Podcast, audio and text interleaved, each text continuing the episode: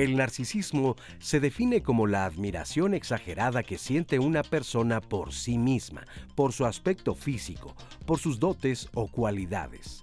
Algunas de las características de una persona con trastorno de conducta narcisista es actuar con prepotencia, poseer ideas de grandeza y tener necesidad de la admiración de los demás.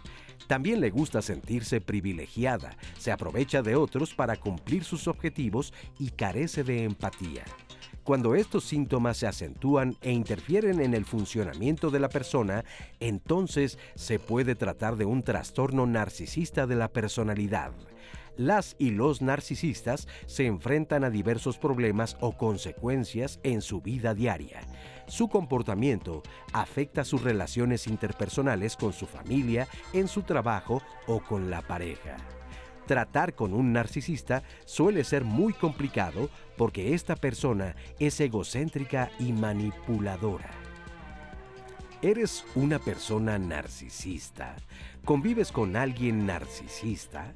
Hoy, en Diálogos en Confianza, conozcamos qué podemos hacer en Soy Narcisista. Hola, ¿qué tal? ¿Cómo están? Me da muchísimo gusto saludarlos esta mañana aquí desde el Foro de Diálogos en Confianza. Yo soy Cristina Jauregui y vamos a hablar de este tema tan interesante. Soy narcisista. Primero que nada, es muy importante darnos cuenta que decir que somos narcisistas cuesta muchísimo trabajo.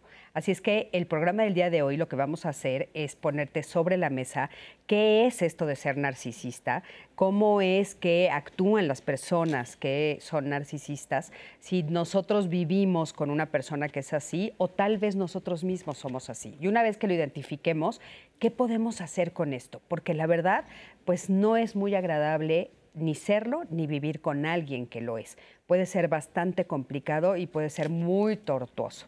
Así es que esto vamos a hablar el día de hoy. Yo creo que va a ser un programa maravilloso. Quédate con nosotros y les doy los buenos días a las intérpretes de lengua de señas mexicanas que nos acompañan el día de hoy. Hoy va a estar Lía Vadillo y Magdalena Alejo con nosotros y por supuesto también a mi queridísima Anaí. Anaí, ¿cómo estás? Cris, buenos días. buenos días, a la audiencia, a la familia que ya está con nosotras y con nosotros.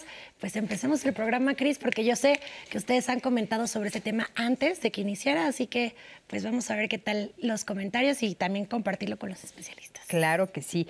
Y bueno, para hablar de este tema, el día de hoy tenemos a Blanca Ramírez González. Ella es logoterapeuta, tanatóloga con máster en cuidados al final de la vida e integrante de la comunidad de Cristal y de Roca. Blanca, ¿cómo estás? Hola, ¿qué tal, Cristi? Muy buenos días a todos. Bienvenida, qué gusto tenerte por aquí. También está con nosotros Carlos Sánchez Muñoz. Él es psicoterapeuta cognitivo-conductual y doctor en ciencias sociales. ¿Cómo estás, Carlos? Muchas gracias, feliz de compartir con todos. Qué gusto tenerte por aquí. Bienvenido. Y también está con nosotros el doctor Luis Salinas Torres, es psiquiatra, coordinador interinstitucional de los servicios de atención psiquiátrica de la Secretaría de Salud.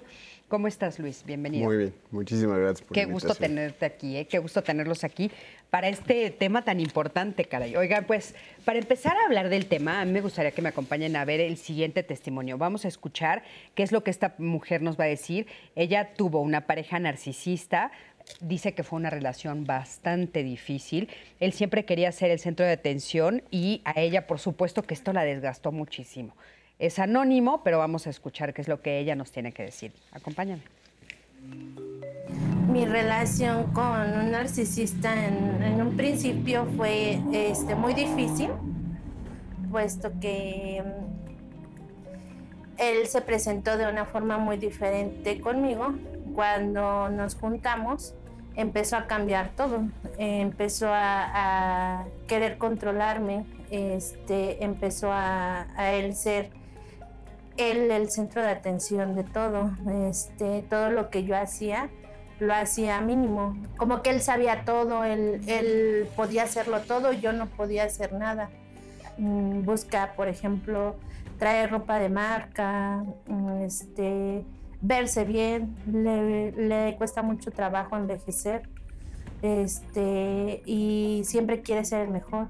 Y de hecho hasta él mismo le perjudica porque a veces no puede ni dormir por querer ser el mejor en, en lo que va a ser. Nos separamos, regresábamos, pero era cada vez que él quería este, separarnos cuando él lo necesitaba y regresábamos cuando él lo necesitaba y todo era para él y si él se sentía mal, yo estaba ahí, tenía que estar ahí, si no estaba, se enojaba. Entre más yo le daba a él, mm, más él quería y nunca le satisfacía nada. Yo me estaba desgastando mucho, no tenía tiempo para mí porque quería nada más satisfacer lo que él quería. Entonces este, empecé a ir a, con psicólogos porque yo caí en una depresión muy fuerte. Así fue como empecé a darme cuenta de que pues, las cosas no, no estaban del todo bien y que él era narcisista, machista y le gustaba manipular mucho a la gente. Qué interesante lo que ella nos comenta, ¿no? Todo lo que tuvo que enfrentar y el trabajo que tuvo que enfrentar. Ahora, a mí me gustaría empezar haciendo una descripción de qué es ser narcisista, qué significa la palabra narcisista, cuáles son las características de un narcisista o una. Pues tendríamos que empezar también como por definir eh, los trastornos de personalidad, ¿no? O sea, primero que nada, todos, hace rato escuchaba como todos tenemos ciertos rasgos o ciertas características que nos hacen únicos y diferentes, pero también existen algunas personas que pueden tener algunas características que sean muy homólogas y a partir de esas características tener dificultades para poder relacionarse con las demás personas, ¿no? Y específicamente en el caso del trastorno narcisista de la personalidad, tiene que ver con ese patrón inflexible de comportamientos, de emociones, de pensamientos, en los cuales generalmente va a buscar eh, este sentido de autoimportancia, va a tener un sentido de muy exagerada grandeza y también de una carencia de empatía. Por ello, un poco como comentaban en la cápsula, pues va a ser muy difícil que se pueda relacionar con otras personas y va a consumir los recursos de las otras personas. Los recursos.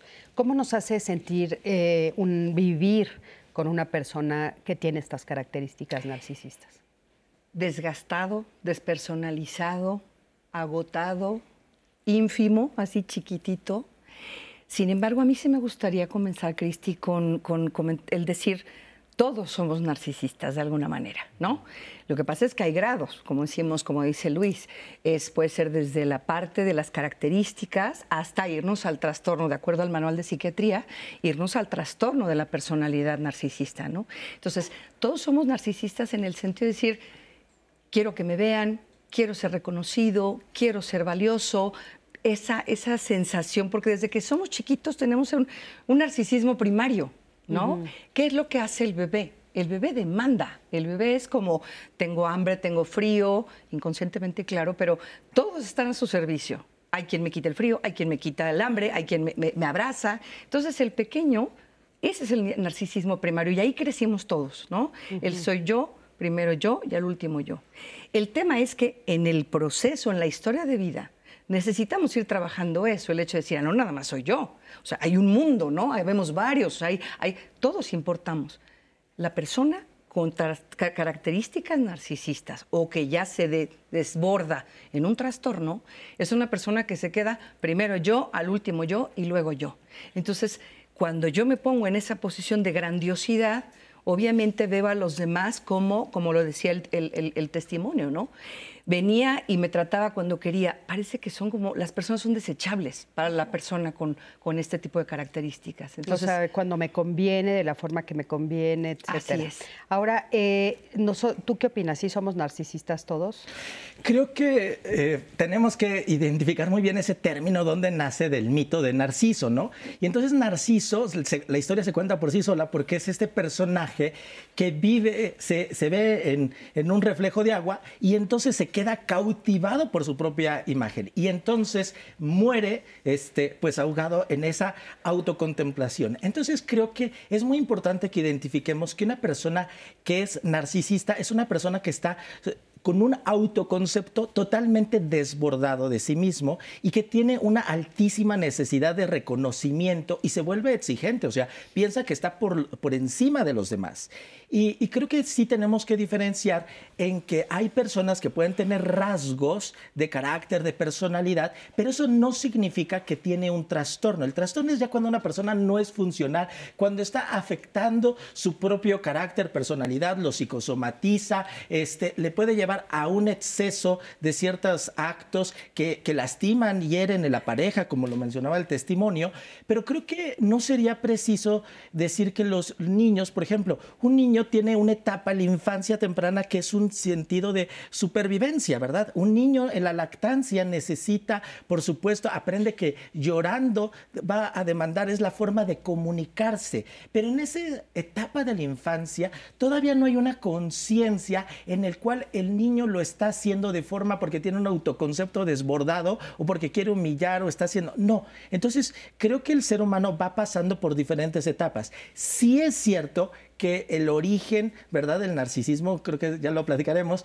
pues tiene eh, mucho que ver con esa relación con, los padres y ahora sabemos que se está desbordando, este, ya platicaremos yo creo eso, pero el testimonio es muy interesante porque regresando al tema de la pareja, este, eso hace un narcisista. Eh, es tan ávido de reconocimiento que hace que la otra, él, se relaciona con satélites. Él es el sujeto y todos los demás, no solamente la pareja, el jefe, el vecino, el amigo, todos se vuelven objetos que están a su servicio y que va a estar totalmente demandante. Entonces, ¿qué haces cuando tienes una pareja que nada de lo que tú hagas es suficiente, que siempre tú tienes que estar para servirlo, atenderlo, cuidarlo, protegerlo y, y no importa lo que hagas, se vuelve muy violento emocionalmente y por eso tenemos los casos donde la gente, la pareja, puede entrar en depresión. Claro, por supuesto.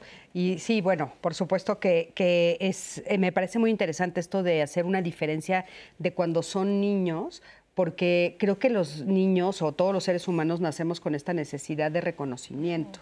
Pero ¿cómo podemos dividir cuando ya es una patología, cuando ya es algo que es un problema de salud mental, cuando ya está afectando. O sea, una cosa es que yo necesito reconocimiento. Yo creo que también de adulto lo necesitamos. Pero ¿cómo le hacemos para dividir cuando ya se cae al otro lado? Sí, quizá, quizá un poco lo que, lo que mencionaban es eh, la parte de que todos necesitamos tener un adecuado autoconcepto y un adecuado autoestima, ¿no? O sea, eso nos va a funcionar y eso nos va a ayudar mucho a poder contar con esas capacidades, herramientas para ir afrontando diferentes situaciones, ¿no? O sea, un ejemplo podría ser que a lo mejor yo estoy en algún lugar y de repente eh, surge algo que yo no tenía contemplado y probablemente con esa fortaleza y con esa vivencia y con ese autoestima y autoconcepto, pues puedo salir adelante, ¿no? Y no derrumbarme en ese momento. Entonces va a ser sumamente importante que yo tenga muy bien definido y también conocer mis límites, ¿no? y saber que me puedo relacionar y socializar de cierta manera. ¿no?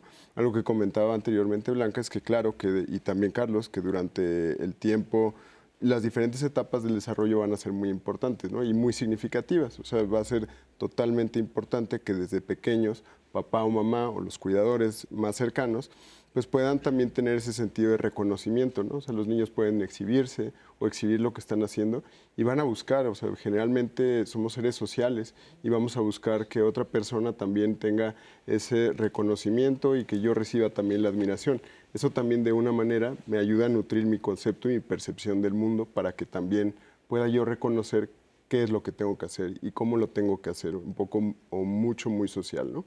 Y si no existen esos cuidadores en los cuales puedan nutrir acertadamente, no están respondiendo acertadamente a sus emociones, pues probablemente eso ya es un factor de riesgo muy importante para pues cualquier, cualquier situación. ¿no? En este caso particular, pues también un, un niño pues va a necesitar de eso y en las diferentes etapas también, o sea, como adolescente probablemente puede ser que yo no eh, sé dividir eh, pues cuáles son mis límites, me vuelvo un poco impulsivo, ignorante y no tiene nada de malo. O sea, pues, regularmente los adolescentes van a pasar por esa etapa, pero ya en la etapa adulto, pues probablemente ya tengo más límites y tengo más juicio y tengo que relacionarme y tengo que conocer y tengo que abrirme. Y parte también de lo que mencionaba la cápsula o parte de lo que se menciona es esta dificultad de las personas con un trastorno narcisista de la personalidad para poder vincularse con las otras personas, para poder ir más allá, para, saber sobre las ideas de todos, ¿no? Y tener esa empatía. Claro. Este, es, importante también escuchar qué nos están diciendo. Hablando de... no, definitivamente quiero agradecerle Dulce Juárez, que nos está diciendo no es fácil identificar que estás con una persona narcisista. Son, son demasiado seductoras y te saben envolver muy bien. Nancy López, acabo de terminar con mi novio y él me decía que yo soy narcisista porque soy muy orgullosa y un poco presumida. Lo que yo creo es que tengo buena autoestima. Mm. Rebeca Fernández, me he relacionado con personas narcisistas. Tuve un novio que todo el tiempo quería demostrar que valía más que yo. Me decía que era muy tonta y que lo único que sabía hacer era la tarea. Ay, Me voy a quedar con estos tres comentarios, Cris, porque ya tenemos algunas características que nos dijeron en el panel. Tenemos estos tres comentarios que es para arrancar con muchas opiniones de los, de los especialistas, pero también ustedes nos respondieron, ustedes qué consideraban o cómo consideraban que era una persona narcisista. Vamos a ver qué nos dijeron y ahora sí, porque ya veo a los especialistas que quieren comentar de espérame, espérame, espérame. Vamos a ver esta cápsula y regresamos al panel. Al preguntar en nuestras redes sociales cómo consideras que es una persona narcisista, estos fueron algunos comentarios que recibimos. Adriana JS. Son personas que les satisface hacer daño a los demás, son manipuladores, cambian el contexto de todo y les enfada que no accedas a sus peticiones, motivo por el cual te hacen la vida imposible. Luzma Morales. Es una persona enamorada de sí misma. Para ella su lema es primero yo, luego yo y al final yo. Se siente perfecta y quiere sentirse el ejemplo para todos además de ser muy insensible al dolor ajeno. Rebeca Loyola, cero empatía, solo busca satisfacer sus necesidades, no acepta sus errores y diría yo que tiene el ego muy alzado, la autoestima y el grado de superioridad. Rojas P. Mercedes, una persona narcisista no puede ver al otro. Se relaciona con los demás, siempre viendo en su propio beneficio y cuando ya no le sirves, te descarta. Quimibiófilos. Solo piensan en ellos y quieren ser los primeros en todo, además de que creen que solo ellos hacen bien las cosas.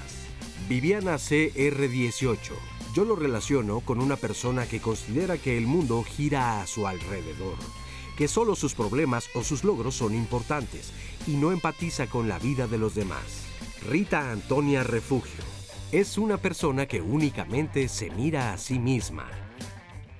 Qué interesante todo lo que nos están diciendo. Y bueno, Carlos se quedó así de, por favor, por favor, adelante. Bueno, sí, solamente comentar que eh, la comunidad científica se puso de acuerdo y en un manual estadístico de eh, enfermedades mentales nos comparte criterios de evaluación para dar este diagnóstico, que, que, hay nueve puntos muy puntuales, pero ya teniendo cinco, pues es muy evidente. Entonces, si una persona este, se confunde, porque no es que tenga un, una autoestima desbordada, no, todo lo contrario.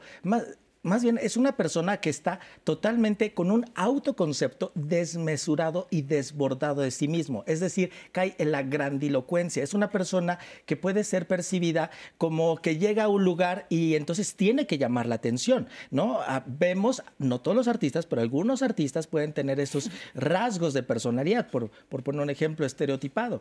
Entonces, si es una persona con, que desbordada de sí misma, pero también va a tener otra característica inequívoca siempre va a ser demandante, exigente de un trato especial, porque él se cree superior a los demás. Entonces va a tener esos derroches de soberbia, prepotencia, este, arrogancia, altivez. Eh, porque él se cree superior a los demás. Y, ese, ese, autoconcepto desbordado y en esa este, forma va a hacer que sea una persona poco empática, que ya que lo han mencionado, este, porque no, no puede ponerse al nivel de los demás, pero también vemos que, que, él en su autoconcepto vemos que son personas este, que, que, van a buscar servirse de los demás, van a utilizar a los demás. Y siempre todo les va a llevar a, a una exigencia de los demás, a verse a sí mismo y entonces cuando una persona tiene estos rasgos, que, por supuesto que pueden ser muy tiranos y van a ser muy violentos emocionalmente, eh, verbalmente, eh, eh, económicamente con los demás porque van a utilizar su eh, belleza física, su influencia, su poder, su economía, su, su, posición para entonces siempre estar por encima de los demás. Pero no, no es una competencia sana de un deporte, no, es una competencia a costa de humillar a los demás porque esa persona necesita humillar al otro para entonces compensar esa autoconcepto erróneo que tiene de sí mismo. O que en algunos casos hay, hay, dos, ¿no? Este, el que tuvo una infancia de abandono, de rechazo, y entonces él compensa eh, con esa grandilocuencia, o aquel que le enseñaron a ser así, por padres que fueron muy aduladores, que eres lo máximo, que nunca eh, vieron eh, un trato equilibrado, mesurado de sí mismo. Entonces, sí es muy diferente una persona que tiene el trastorno o rasgos narcisistas per se. Claro, y, en esto que dices hay un gran abanico, ¿no? Por supuesto. Porque de repente vemos a personas que, tienen todos estos rasgos que estás diciendo y algunas otras que tal vez tienen unos más marcados y otros menos, pero también caen en el narcisismo. Ahora, Una, una pregunta que me gustaría hacerles es, ¿se dan cuenta, un hombre o una mujer narcisista, se da cuenta que es narcisista o definitivamente le pasa desapercibido? No se dan cuenta. Precisamente como son el centro del mundo, como decía Carlos hace rato, son el sol del mundo. Entonces, soy el sol, por supuesto que nadie está a mi altura, ¿no? Entonces, no se dan cuenta. Por eso es tan difícil que vayan a terapia, ¿no? Un proceso terapéutico, porque los que están mal, los que necesitan ayuda, los que tienen que estar los otros como humanoides, son los otros. Yo no. Entonces, yo quería, eh, como reforzando esto que dice Carlos, eh, existen lo que son los narcisistas abiertos, ¿no? Como el que llega a los lugares y véanme y, admiren mi grandiosidad y es más, son hasta histriónicos, ¿no? Escandalosos, sí. Pero también hay unos narcisistas encubiertos. Hay narcisistas que son como introvertidos, son más bien que usan el chantaje, la manipulación, la victimización, ¿no? No necesitan ser como el escándalo, ¿no? El, desborde, sino que son gota a gota, van como dejando salir ese tipo de actitudes como yo que todo lo hago por ti y tú, mira, yo que madres, padres, esposos, parejas, ¿no? Eh, eh, en relaciones de noviazgo, yo que estoy a ti, bueno, me desbordo, hago todo por ti y mira nada más. Bueno, vamos, incluso ejemplos tan, tan, tan simples como, pues, ¿qué quieres comer? Lo que tú quieras, ¿no? Pues que a mí me gustaría hamburguesas. Bueno, pues es que, pues yo quiero otra cosa, pero bueno, vamos a terminar comiendo lo que tú quieras. Esos son filtraciones narcisistas, esto que decías, Cristi, ¿no? En donde puede haber como un abanico que va desde actitudes que ni siquiera aparecen. Por eso es como, como se filtran y las personas que están compartiendo su vida al lado de una persona con estas características no se dan cuenta. Y pueden durar años en una relación así, porque a veces son sutiles, pero entonces esas son como las actitudes encubiertas. Claro, yo creo que, la mayoría son sutiles, ¿no? Porque es lo que hemos escuchado mucho aquí en diálogos. Sí, este, O sea, que, no, no, sé en qué estoy, no sé cómo salirme, no sé cómo explicarlo, pero algo no está funcionando. Y son estas actitudes que dices tú muy sutiles, pero que van marcando la pauta de la relación en ese sentido, ¿no? De control. claro, y que claro, porque una persona con, estas características, desde el narcisismo per se hasta el trastorno de la personalidad, que ya es muy evidente y desbordado, ¿no? Esta parte en donde eh, las actitudes son, te voy, o sea, te voy quitando esa valía, las palabras, la potencia de sus palabras, de sus expresiones, es muy ruda, es muy fuerte, porque es, tú estás mal, tú eres la que estás en, o tú eres el que está en un error, ¿no? Todo lo haces mal, o comparan, ¿no? Ya viste cómo está, él sí pudo, ella sí pudo, los otros sí pudieron, tú no. Entonces, ese tipo de actitudes, ¿no? Que son violencia, ese abuso moral y emocional, que no nos muchas veces no nos damos cuenta, pero van dejando moretones en el alma, no necesita ser el moretón y la cara toda hinchada, esos son los moretones que no se ven. Entonces, descubrirlos verdaderamente, obviamente, para la persona con las características, no, no, ni cuenta se da, ¿no? Él está en su posición. Las personas que están alrededor son las que necesitan como levantar la voz y decir SOS, porque algo me está pasando. Claro. Ahora, habría que ver qué pasa con los hijos de hombres o mujeres narcisistas, porque ahí naces. ¿no? O sea, no, no es eh, como una pareja que llega después en el tiempo y que tal vez ya vivió otras relaciones o encontró otras formas de relacionarse, sino los hijos y las hijas que nacen en estas familias donde hay un papá o una mamá o los dos narcisistas. O sea, debe ser dificilísimo, ¿no? Totalmente. O sea, también habría que ver estas características que son muy genéticas o muy heredables. Eh, pero por otro lado, y un factor muy importante, no todo resulta A más B igual a C, sino que se combinan diferentes factores. O sea, no necesariamente porque una persona tenga esos genes o esa herencia, va a resultar que tenga un trastorno de personalidad o que tenga algún, algunos síntomas, ¿no? O sea, eh, ¿estás diciendo que el narcisismo se hereda? Pues ahí existen algunas evidencias en las cuales existen genes junto con el ambiente y la combinación de esos genes junto con diferentes factores del ambiente podrían dar como resultado el que una persona tenga más factores de riesgo para tener un trastorno de personalidad. Mm. Eh, y específicamente el trastorno narcisista de la personalidad, ya lo mencionaba anteriormente Carlos, o sea, si no hay una función especular o gemelar por parte de los papás en donde le puedan marcar la admiración o ese respeto o poderle brindar un poco de su balance emocional para poder regular al otro, probablemente también ese sea un factor muy determinante para que no lo pueda hacer esa persona. Híjole, qué, fuerte. Habría que ver. Vamos a ir un corte. En un momentito vamos a regresar y vamos a seguir platicando sobre este tema de lo nombramos Yo soy narcisista. A ver si alguno se puede identificar. Este, escríbanos, quédense con nosotros. En un momentito regresamos aquí a tu programa Diálogos en Confianza.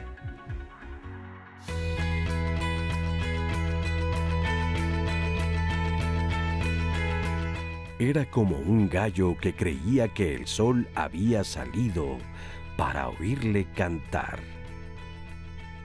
George Eliot, novelista y poeta británico.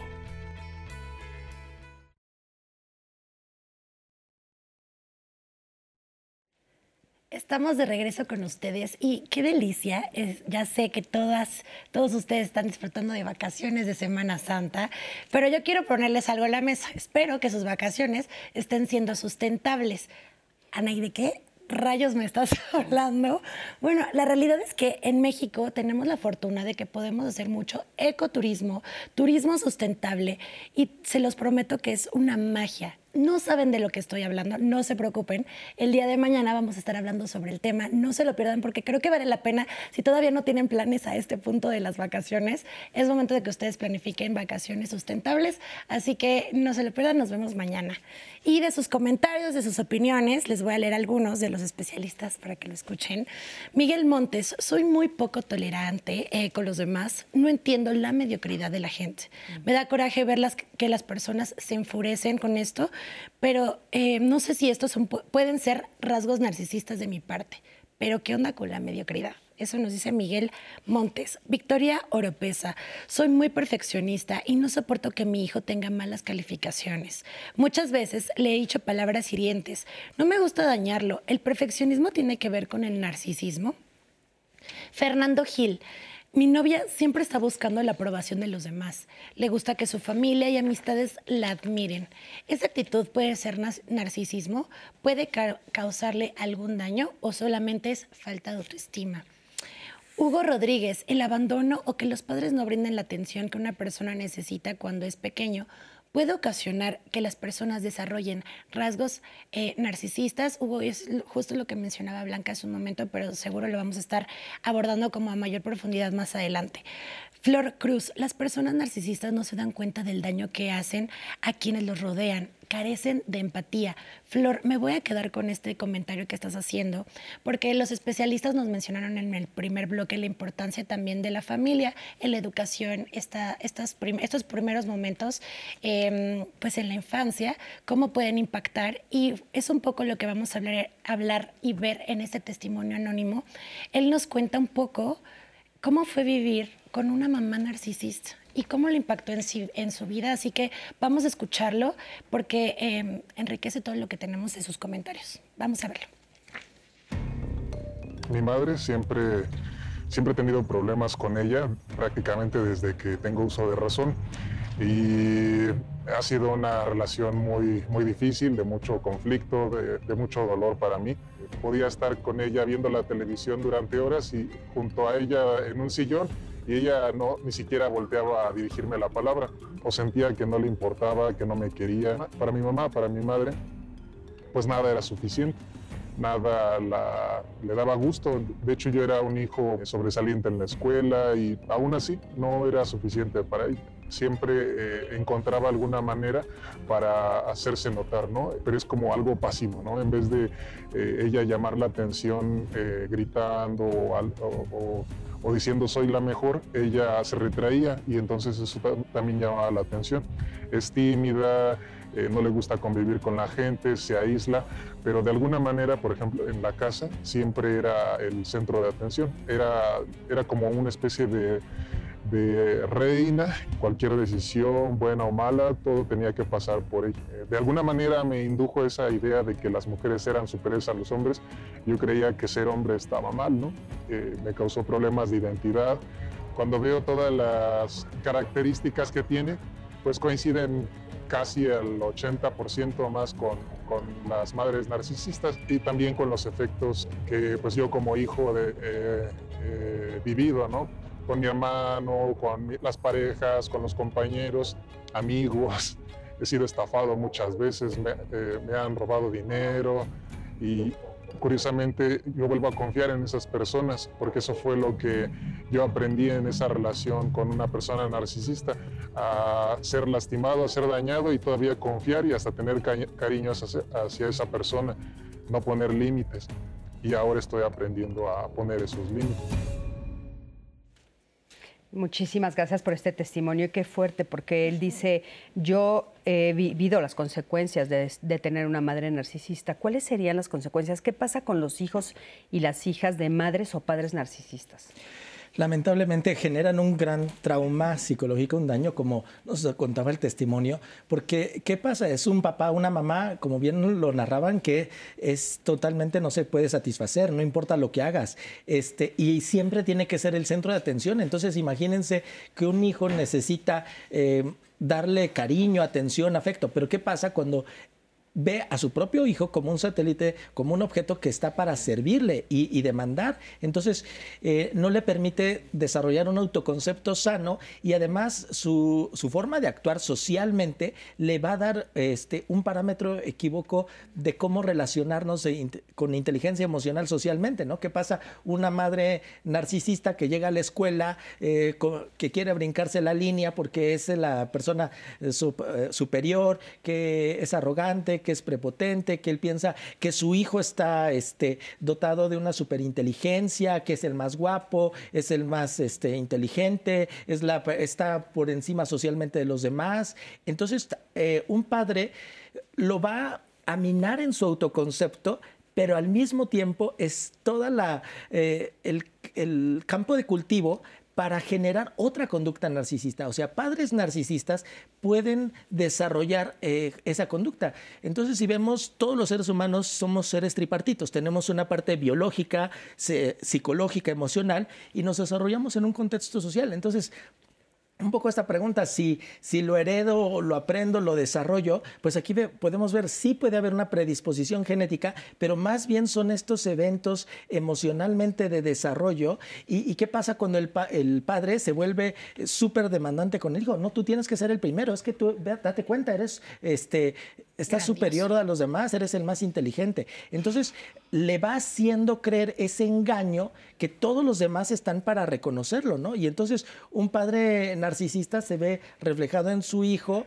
y, este, y puede ser muy tirano, ¿no? Es que yo a tu edad yo ya había hecho esto, esto, esto, que eh, ser muy demandante, pero a la vez obligarlo a que los demás, exigir esa atención de los demás. Y algo muy preocupante que sí quisiera, hay una investigación en Alemania donde nos dice que actualmente el narcisismo está creciendo en un 450%. ¿Cómo crees? Y, hay muchas investigaciones haciendo esta eh, investigación sobre las canciones, el uso de los términos como yo, mío, conmigo, este, las escrituras que se están haciendo, todas las nuevas publicaciones, cómo se están utilizando estos términos.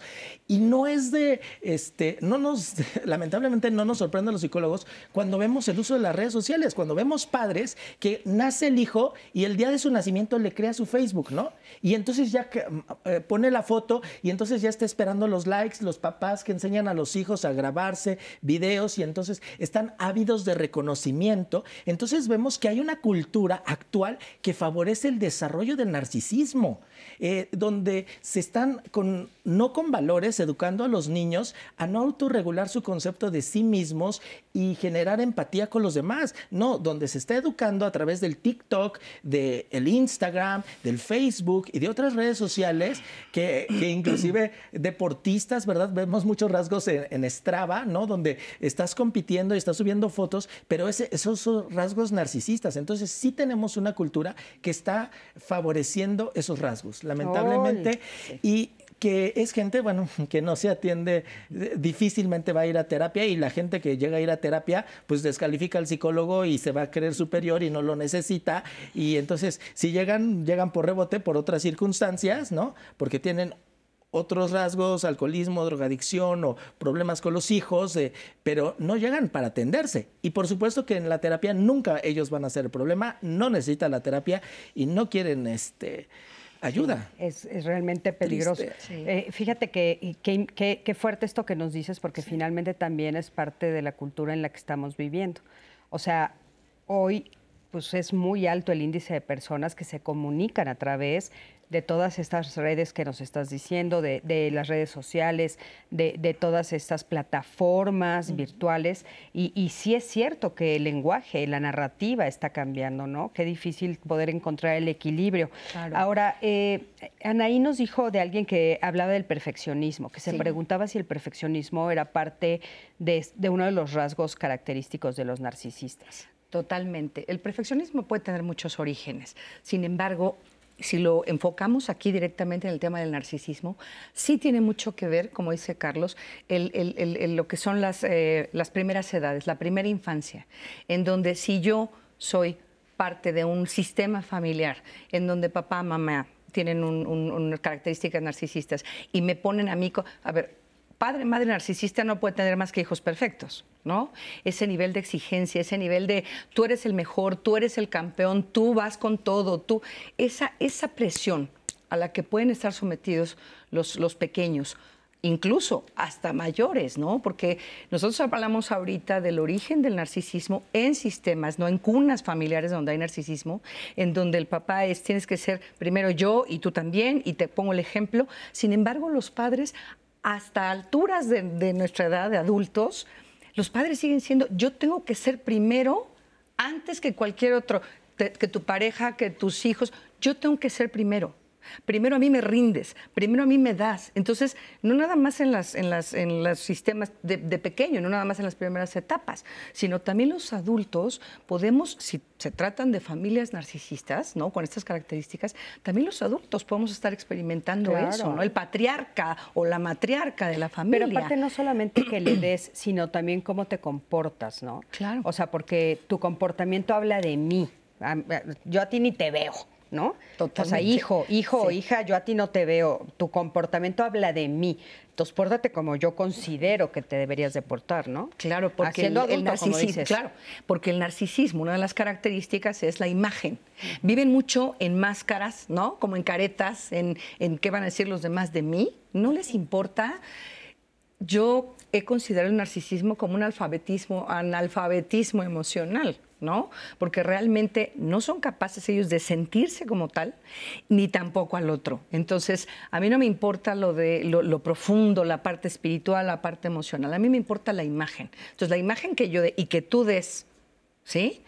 Pues porque el narcisista, la persona, la víctima del narcisismo, es decir, la que vive junto a una persona así, se convierte en lo que el narcisista dice es donde yo decía que se despersonaliza, ¿no? Porque yo voy a hacer lo que tú quieres que sea. Claro, sobre todo si eres hijo o hija, porque tú lo que quieres es el reconocimiento de tu mamá y de tu papá, entonces desde chiquitito lo que estás buscando eso, entonces claro que te despersonalizas, ¿no?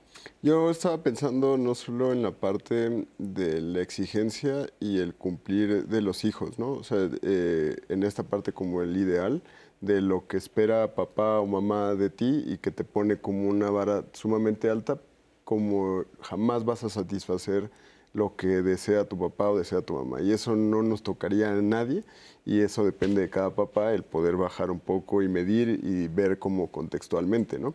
Pero por otro lado, también dentro de la cápsula también mencionaban la otra parte, ¿no? O sea, una parte es como ese hijo que va a tener esa vara muy alta, que va a buscar esa gama de posibilidades de ser muy exagerado y perfección, el perfeccionismo, pero ¿qué tal la, cápsula? O sea, mencionaba a alguien muy desvalidado, muy desvalorizado, que no tenía ese espejeo con la otra persona para saber si lo que estaba haciendo lo estaba haciendo bien.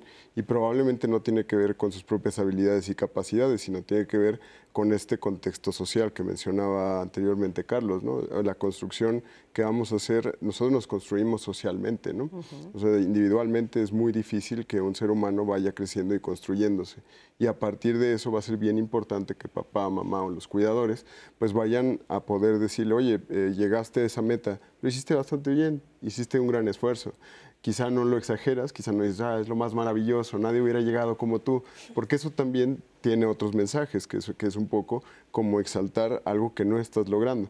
Pero si es un poco definir muy bien lo que se espera, pero además una vez que haces tu esfuerzo, pues eso te va a generar también mucha eh, calidad para un autoconcepto, para un reconocimiento, para saber qué es lo que desea la otra persona, cómo lo desea y la importancia de regularte emocionalmente, ¿no? Incluso que la otra persona se regule también y que te pueda brindar eso, esa calidez. Entonces, por eso esa parte como de los familiares que son muy narcisistas, pues van a terminar consumiendo, van a terminar eh, un poco destruyendo todo ese concepto y sobre todo como esta baja calidad de amor amor para con las demás personas y también para con uno mismo, ¿no? Claro. Luis, de lo que acabas de decir, eh, es encontrar también este punto medio, porque la audiencia nos está diciendo cómo, cómo encontrar ese punto medio en la educación de nuestros hijos. Le debemos aplaudir, pero no tanto, pero sí. como que ellos ya están, o sea, de lo que mencionabas, que qué consejos también le podían dar en ese sentido de, entonces, ¿cómo me doy cuenta cuando estoy fomentando esta personalidad o cuando estoy desvalidando todos sus logros? Entonces, aquí alguien me podrá ayudar. Sí, la clave de la educación es un binomio, amor más disciplina.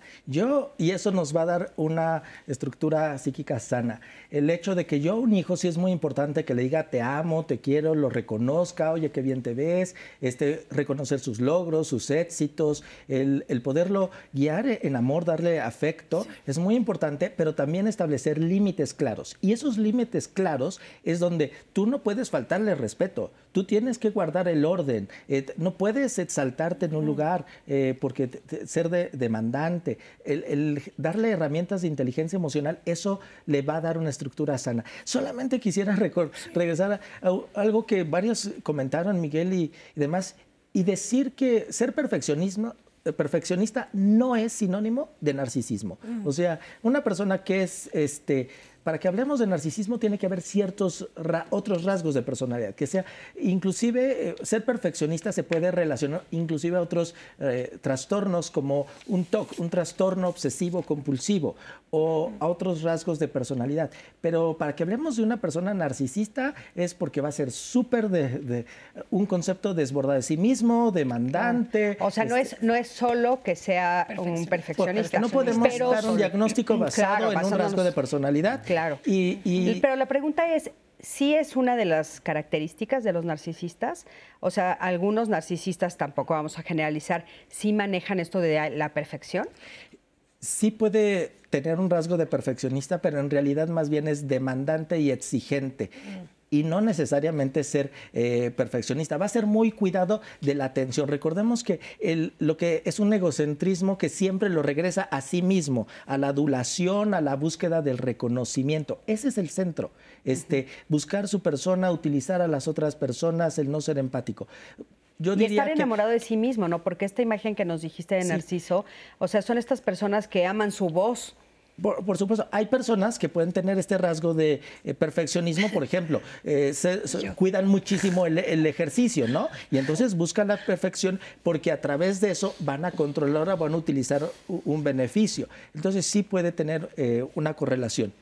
Ok, oigan, acompáñenme a ver, hicimos una entrevista a Pablo Varela y bueno, él nos va a decir, él es psicoanalista, vamos a ver qué nos dice sobre este tema del narcisismo. Acompáñame. Bien, el narcisismo es un concepto que desarrolló Sigmund Freud Y mm, para explicar este concepto, él tomó el mito de Narciso. Había, o el oráculo había dicho que Narciso, si se veía reflejado en un espejo o en algún lugar, se iba a enamorar de sí mismo y a tal punto que dejaría de, de, comer, dejaría de beber, etcétera, y se moriría. E incluso había una ninfa, la ninfa Eco, que estaba enamorada de él y que ella, por más que trató de llamar su atención, de seducirlo, él jamás volteó a verla y tanto estaba enamorado de sí mismo que acercó tanto, eh, quiso ver mejor su cara, que se cayó al estanque y se ahogó. Las personas que padecen de un trastorno de la personalidad, en este caso eh, narcisista, son personas que van a tener dificultades para relacionarse con los demás y que van a generar sufrimiento en los demás y también potencialmente sufrimiento en la misma persona que, que padece del trastorno. El problema que distingue o la característica que distingue a las personas con un trastorno de personalidad es su incapacidad para, para adaptarse y para aceptar la realidad. Y especialmente en el narcisismo es esta la, característica más importante. No pueden aceptar su realidad y son personas que no pueden... Eh, trabajar en equipo, eh, las relaciones de pareja que pueden plantear. Es curioso este refrán que dice que Dios los hace y ellos se juntan, pues un narcisista va a buscar personas eh, quizás eh, con una minusvalía, personas que requieren o quieren de ser guiadas, ser cuidadas, entonces buscan a personas con estos rasgos, con estas características. Todos tenemos algo de narcisismo. Es imposible que alguien diga yo no soy o no tengo nada de narcisismo. Puede ser funcional cuando yo me siento orgulloso de una capacidad, de un logro, cuando puedo disfrutar, por ejemplo, si toco un instrumento y lo toco muy bien y me siento contento con lo que estoy haciendo, pues eso está muy bien y puede ser un aspecto de un narcisismo positivo. ¿no? Estamos de regreso con ustedes y pues bueno, muchas gracias a Pablo porque pues mucho de lo que se mencionó ya lo hemos mencionado en el panel, entonces creo que estamos muy en línea. Quiero compartirles esto de Hilda Garduño. Mi pequeño es hijo único tiene toda mi atención y también la de toda la familia. Al parecer es el primer nieto, entonces también es importante mencionarlo. Esto lo puede llevar a ser narcisista, creerse el centro del universo. Eh, Nato Olvera, ¿es verdad que las personas narcisistas no se dan cuenta de que lo son? Yo la verdad no lo creo, más bien pienso que hasta se divierten de manejar a los demás, que son muy conscientes de lo que están haciendo. Sam HJ44. Mi abuela es muy manipuladora, siempre busca hacernos sentir culpables. ¿Puede ser que eso sea narcisismo? Vicky67 en Twitter dice, soy muy poco compasiva conmigo misma. Soy muy exigente cuando las cosas no me salen como quiero y me enojo mucho. Este también eh, de Karime, em, que dice, me siento muy mal cuando no tengo el reconocimiento de los demás. Es un sentimiento que incluso no puedo controlar. Hay veces que incluso lloro. Karime, em, creo que es, interesante porque son algunos rasgos que ustedes han mencionado, pero son muy particulares que la audiencia empieza a reconocer en esta conversación. Claro, muy, muy importante. Eh, esto de hacer culpables a los demás. Totalmente. ¿Sí? ¿Es parte? Eh, eh, sí, y, de hecho no es una culpa reparadora, es decir, todos los seres humanos en algún momento tenemos esa, habitamos esa emoción de la culpa, ¿no? Por alguna situación que creemos que debimos haber hecho, no hicimos, omisión, etcétera.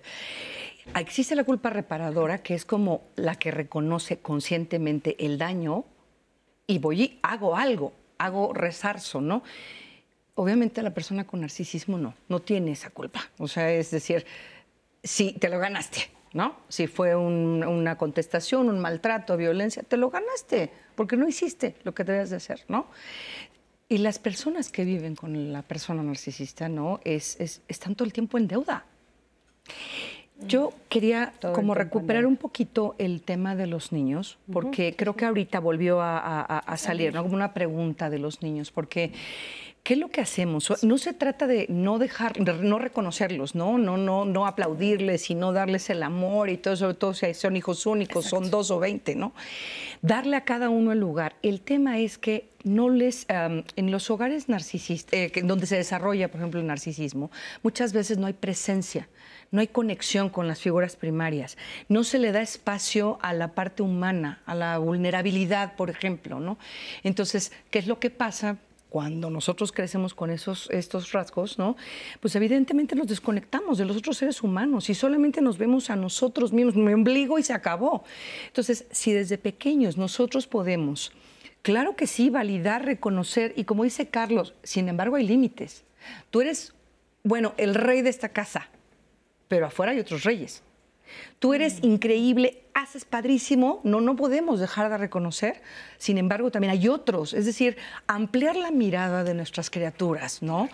Para que vean que hay más humanidad y es trabajar en esta parte de las emociones, que ellos pueden, ellos, así como tú puedes hacerlo máximo y, y, ser triunfador, también el de enfrente, es decir, ese reconocimiento, esos valores no espirituales, humanos, creo que a partir de ahí, claro que se puede dar un reconocimiento, sin dejar de ver al otro como un otro, como una presencia en el mundo, ¿no? Claro, porque aparte nosotros, Blanca, necesitamos el reconocimiento. O sea, sí, sabemos que, eh, o sea, en la mirada del otro, en la otra edad, yo me reconozco. Mm, Entonces, claro que es importante, ¿no? Pero no, no a estos grados que dices. Ahora, hay algo que a mí me llama mucho la atención porque hemos escuchado también en otras ocasiones y, en la investigación y demás que, eh, bueno, tú naces en esta familia y claro, pues mamá o papá te van diciendo, o los dos papás o las dos mamás, así te tienes que comportar. Y como eres pequeñito, te vas comportando así. Entonces, durante muchos años no tienes problemas, porque haces exactamente lo que ellos te dicen, como ellos te dicen, y sobre todo si son narcisistas, porque lo hacen, ¿no? El problema es en la adolescencia o en la adultez, ¿no? Cuando de repente sales al mundo y dices, ah, pues eso que tanto me decías, ya no me está latiendo, ya no me gustó tanto. O, ¿sabes qué? Pues no, yo no quiero estudiar arquitectura es más adelante cuando hay el choque más fuerte, ¿no? ¿Tú qué opinas? Pues lo que pensaba son dos cosas. Una, que sí va a ser bien importante la etapa de uno hasta cinco años para la construcción de todo el mundo, pero luego viene otra etapa bien importante que es la adolescencia, ¿no? Eh, la adolescencia tiene la característica que somos, como somos seres muy sociales, pues justo ahí es el momento en donde todo lo socialmente construido pues va a ir construyéndose y dándote una identidad, ¿no? Pero me voy a regresar un poco porque no solo tiene que ver con tu papá y tu mamá, tiene que ver también con la cultura en donde creces, tiene que ver con tu entorno, tiene que ver también con si tú sales, ¿no? Y de repente cuando estamos en etapas bien pequeñitas y de repente me invitan los primos o me invitan los amigos a diferentes lugares, pues ya me voy dando cuenta de otras cosas y de otros mundos y de otras vivencias. Pero también en las etapas escolares, o sea, igual yo siempre soy muy bueno en la casa porque no tengo un comparativo, pero de nuevo, ya estando en un ambiente en donde hay 40 niños, 30 niños, 15 niños, probablemente no me destaque tanto. Entonces un poquito como haciendo ese eslabón y también ese Lego, lo importante sería como que una vez que yo tengo como un que yo alcanzo algo, que yo o no lo alcanzo, que yo tengo una meta definida o tengo un límite, lo importante es que dependa del contexto. O sea, si, si el contexto me dice lo hiciste acertadamente y también lo hice efectivamente acertadamente, pues eso se va a construir acertadamente. Buenísimo. Vamos a un corte, en un momentito regresamos, quédate con nosotros, estamos en Diálogos en Confianza.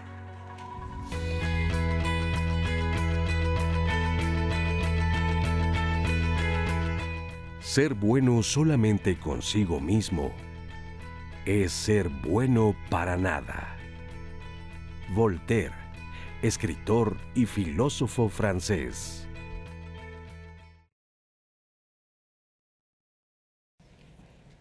Seguimos en la conversación con ustedes. Voy a seguir compartiendo algunos de sus comentarios. Em, Carlos, me he cachado buscando el reconocimiento en mi trabajo. No tenerlo me hace sentir insuficiente. ¿Cómo puedo evitar que esto me afecte? Cris había mencionado en varias ocasiones en el programa que el reconocimiento eh, pues es algo que buscamos o que constantemente estamos buscando como seres humanos, pero em, si no lo obtenemos en lo absoluto, es un poco lo que Carlos nos está preguntando. ¿Qué pasa? ¿Qué puedo hacer? Em, levanto la mano o no. Roberto, me siento el ombligo del universo. ¿Debo cambiar? Nos manda un emoji como de risa. Eh, bueno, Mónica, nunca he tenido el reconocimiento de los demás. ¿Cómo nos puede afectar esto? ¿Es peor ignorar a las personas eh, que llenarlos de elogio? ¿Cuál es la diferencia y qué es lo peor que nos puede pasar como humanos? Fíjate que eso, ese tema del reconocimiento, creo que tiene ahí algo interesante a, a desarrollar, porque dudo mucho que cualquier ser humano que está hoy vivo en este planeta no haya recibido un reconocimiento, ¿no? O sea, en algún momento simplemente, uno, en algún momento... Un profesor, ¿no? Alguien, ¿no? Sí, entonces mi pregunta sería, este, una persona que busca y busca como este muchacho que nos acaba de llamar y que dice, es que no lo, no lo encuentro en ningún lado, no lo encuentro en ningún lado, no es característica de un hijo de un narcisista o, un, o de una narcisista, porque o sea, ahí es donde hagas lo que hagas, digas lo que digas y lo pongas como lo pongas, siempre te van a decir no, ¿no? Entonces no es, no es como una sed que tienes como primaria, como, como de, de los cuidados primarios que jamás, si no lo pones en conciencia, lo vas a poder como curar. Es que esto tendría que ver también con las, habría que echarnos un clavo en las heridas de la infancia, ¿no? Entonces, quizá no era una, una familia, ¿no? Narcisista, pero a lo mejor una familia sin presencia, ¿no? Eh, abandono, desconexión, a lo mejor no forzosamente la característica. Sin embargo, bueno, habría que ver como que un poquito más a, detalle ese tipo de falta de reconocimiento en el trabajo, porque todos necesitamos hasta un feedback. Todos. Oye, lo hice bien, o, más o menos, o puedo mejorar, o mi área de oportunidad. Sin embargo, cuando no lo tenemos, entonces ahí sí tenemos que ver, yo me reconozco a mí para empezar, ¿no? Porque entonces ahí es con la historia, es la historia de mi vida, hacer como una narrativa, hacer una biografía y decir, bueno, yo cuántas veces me he reconocido o qué estoy necesitando, ¿no? Para, para pedir ese, ese reconocimiento. ¿Y de quién? Porque a lo mejor decimos, mi jefe no me reconoce, pero a lo mejor yo me puedo ir para atrás y buscar que a lo mejor en mi casa tampoco había ese reconocimiento como tal, no desde el narcisismo, sino desde otro tipo de, actitudes que se pueden tener en, en, en mi sistema familiar, ¿no? Sí, coincido con ustedes en el hecho de que eh, todos necesitamos, y es sano, ese reconocimiento, o sea, es una parte para eh, que nos sirve de, referencia. Y lo más sano es que nosotros les ayudemos a los niños a identificar sus dones, talentos, habilidades y sobre todo sus valores, y, de ayudarles a autorregular su autoconcepto a partir de sentirse seguros de, de quiénes son por quienes son no por lo que tienen, no por los logros que hacen, sino por quienes son como personas. Pero, ¿qué pasa este, cuando una persona está tan ávida de afecto, de reconocimiento? No necesariamente va a ser porque haya tenido una familia, un entorno, un papá un cuidador narcisista. En algunos casos, como bien nos decía Blanca, el, ver su historia de vida y ahí podemos ver, por ejemplo, historias de abandono, de abandono emocional. Entonces es como una plantita, si nunca le di agua, entonces está, le pones este, cualquier líquido y lo va a absorber, está carente de ese amor, de esa aceptación. Y, por cierto que ahí podemos ver eh, cuál tipo de pareja se buscaría un narcisista, eh, que, el narcisista se va a relacionar completamente con personas que están carentes de afecto, de, atención, porque van a, hay gente que compensa sus carencias, como no se sienten suficiente, entonces idealizan a la otra persona. ¿Nunca, ¿Nunca se va a relacionar un narcisista con otro narcisista? No, chocan. Este, eh, serían, porque son dos personas completamente este, antagónicos, porque este, dos narcisistas que, ¿cómo dos van a llegar a una fiesta? Este, y coexistir, ¿no? Pues si ambos quieren llamar la atención y ambos eh, están, son demandantes, ¿no? Entonces, no, más bien vemos cómo este, el, narcisista va a buscar este satélite, un objeto que le sirva. Pero un, narcisista nunca va a estar para el servicio del otro porque es sumamente egoísta. Primero está él, después él y al último él. No, no hay otra persona. Primero están sus necesidades afectivas, emocionales. Este, oye, pero ¿por qué no llevaste mi traje al, a la tintorería, oye, pero este, ¿por qué no hiciste eso? Siempre está utilizando. Entonces, no, un narcisista no se presta a, ese juego a relacionarse con otro narcisista, ¿no? Y, entonces, bueno, eh, ¿qué hay entonces atrás de un narcisista? Un poquito nada más más claro.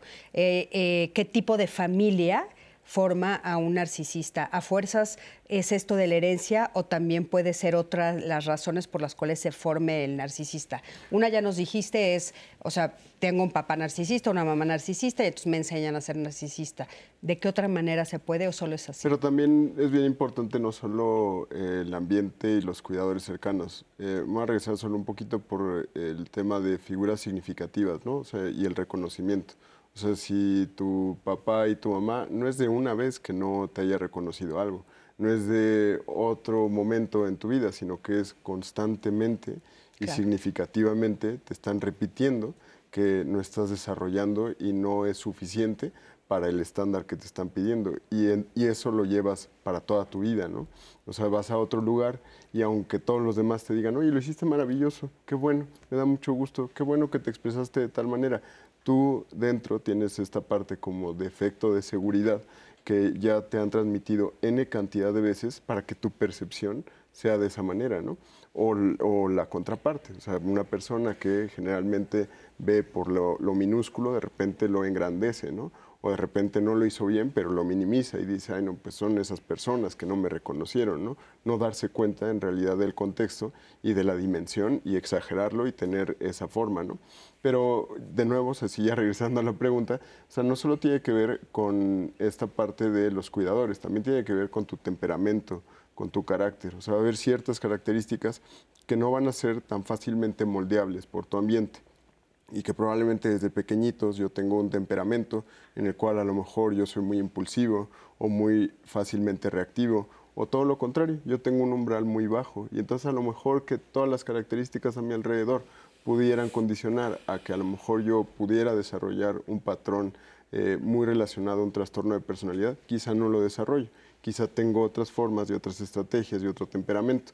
Pero es un poco como la mezcla de todas las condiciones y a veces pues sí se hacen como esas autopsias psicológicas, ¿no? Para ir desmarañando y para ir sabiendo, ah, bueno, pues probablemente esta persona comparte muchas características o muchos patrones que significativamente han estado a lo largo de su vida para el desarrollo de tal. Entonces se vuelve muy complejo, porque no solo es como ver la patología o los síntomas, sino también ir sabiendo qué y cuándo y cómo y qué tan repetitivo y toda la construcción de esa todo persona. el entorno, todo eh, el, lugar donde nace, la familia, cómo está conformada. Y esta sería también la respuesta a por qué vemos que en familias donde hay algún narcisista, un papá o una mamá narcisista, hay niños que son cero narcisistas y otros que sí. Eso sería también por esta respuesta que estás dando. Y, y, también por la otra parte como de las dimensiones. O sea, no necesariamente un papá que... Eh, exagera o le gusta la adulación, necesariamente va a tener un trastorno eh, narcisista de la personalidad, ya lo mencionaba muy bien, tiene que tener esas cinco características, pero esas cinco características puestan en todo momento, funcionando en todo momento, y entonces a lo mejor yo voy a algún lugar y me sale muy bien una cosa, pero voy a otro lugar y a lo mejor no me sale tan bien y entonces ya ahí voy mezclando un poco y voy percibiendo, ay, bueno, pues tengo que hacer mi esfuerzo en tal, ¿no? Es mi responsabilidad en tal, pero qué tal que esa persona le salió mal y todo el tiempo él piensa que lo está haciendo bastante bien, o le sale muy bien y siempre lo van a gloria y siempre habla de eso exagerado. Entonces es un poco como ir modulando de acuerdo a cómo se va presentando las cosas, ¿no? Y también para el servicio para con los hijos, ¿no? O sea, también con los hijos dependen toda la evaluación, depende todo, todo el contexto para ponerlo al servicio de los hijos. Claro, por supuesto. Anaí, ¿querías leer una...? Eh, quiero leer otro comentario. Es Gabriel. Mi papá era narcisista. Aprendí que nada de lo que hacía era suficiente, un poco de lo que he mencionado. Vero, querer que los demás nos adivinen nuestros pensamientos y llenen nuestras expectativas es parte del narcisismo. Tania Tete dice, creo que soy de las personas que exageran las respuestas de los demás. Si noto que algo que hice no tiene la respuesta que yo esperaba, me siento muy mal conmigo y me reafirmo como una persona insuficiente. Em, y Fernando también nos hace una pregunta, ¿qué tan peligroso puede ser pensar que todo lo que estoy haciendo es lo correcto? Son muchas preguntas que creo que necesitamos empezar a responder. Antes de eso, me gustaría que viéramos la segunda parte de la entrevista que le hicimos a Pablo Varela, porque sigue hablándonos de eh, eh, impacto de una persona narcisista, cómo es eh, tener padres narcisistas. Vamos a escucharlo. Regresamos al, al estudio para responder estas preguntas que son muy puntuales. Vamos a verlo. De acuerdo a la teoría psicoanalítica en general, pues el desarrollo del niño desde que nace hasta convertirse en un adulto, todas las experiencias que se van teniendo en, esta, en este desarrollo, pues van influyendo y van modelando la personalidad, especialmente nuestra relación con la madre, con el padre, son básicas en la formación de nuestra personalidad. En los primeros años, más que nada con la madre, la madre es quien nos cuida, nos eh, protege, etc. Y si esta madre eh, sobrevalora eh, ciertas cualidades, ciertas capacidades, eh, aísla al niño de, la realidad, del mundo real. Entonces va eh, ese niño o niña va a crecer en un mundo de fantasía.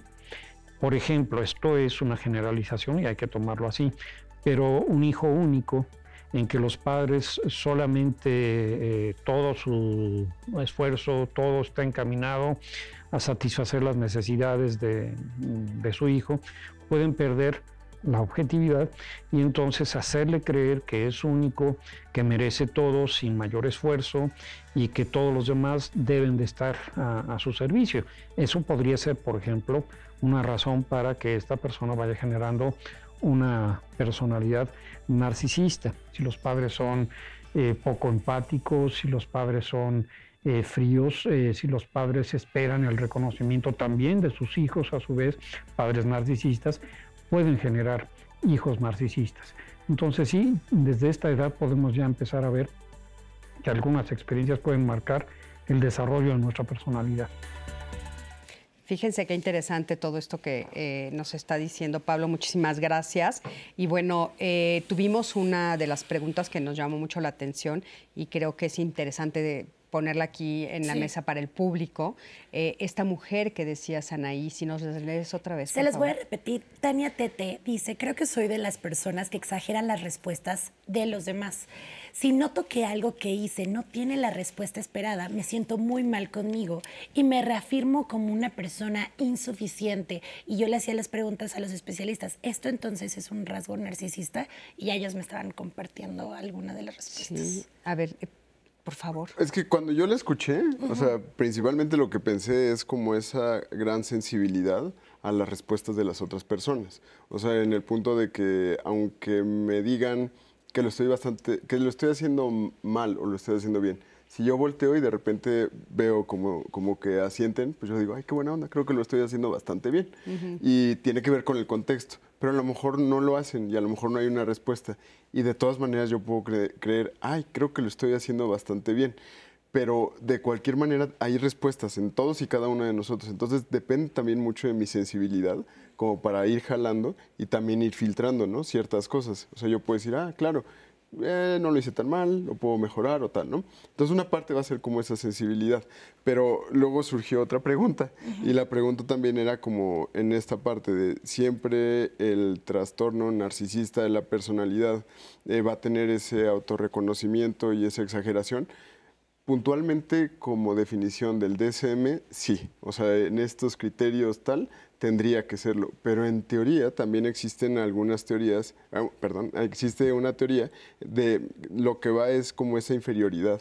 Y entonces es buscar y no reconocerte y estar envidiando, admirando eh, un concepto que no existe a tu alrededor, pero que tú de una forma, haciendo una coraza para proteger eso poquito que tienes y ante la anulación de todo el entorno que no te está reconociendo, entonces brilla o sale como toda esa coraza de envidia, de enojo, de frustración, de agresividad y así vas por, por el mundo.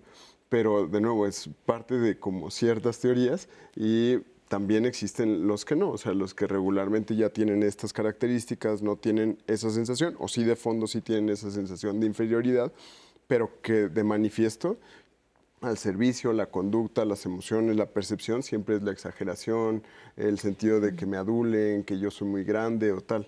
Entonces, si es un poco complejo, pero sí existen algunas teorías un poco... Es que digamos que, poner todas las características eh, completitas en el DSM está difícil.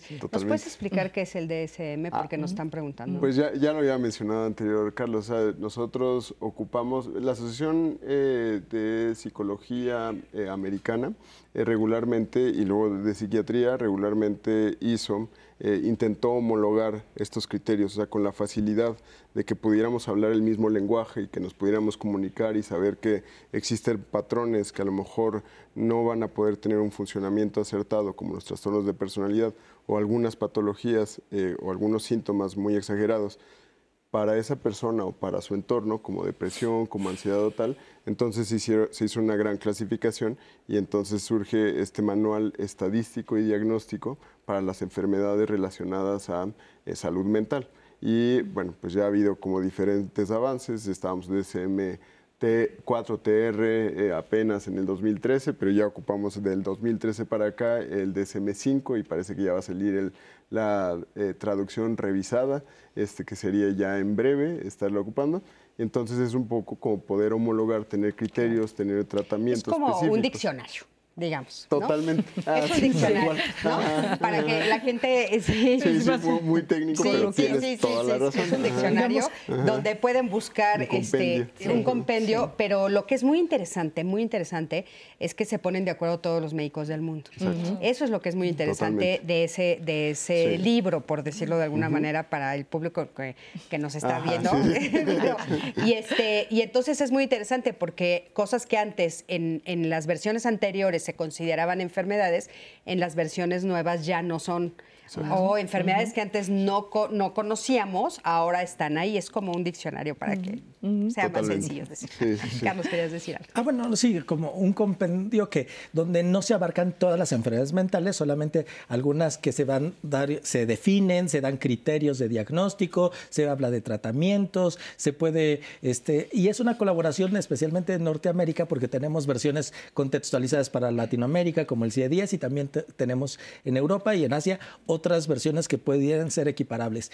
Pero muy interesante la pregunta. Creo que puntualmente el rasgo característico, si es o no un, rasgo narcisista, es si yo me hace falta porque lo interior estoy esperando que este, adulación, reconocimiento, porque yo creo que este, la persona está obligada a, dármelo, entonces sí es un rasgo narcisista. Siento, si más bien podemos ver que es otro, pudiese ser otro rasgo, eh, si es una carencia afectiva, porque no me siento suficiente, porque no valgo, porque ¿qué vemos? El narcisista no en su imaginario este, no es que se sienta suficiente, él piensa que está por encima de los demás y entonces por eso merece un trato especial y entonces por eso le afecta el no ser reconocido. Entonces ahí sí sería un rasgo narcisista.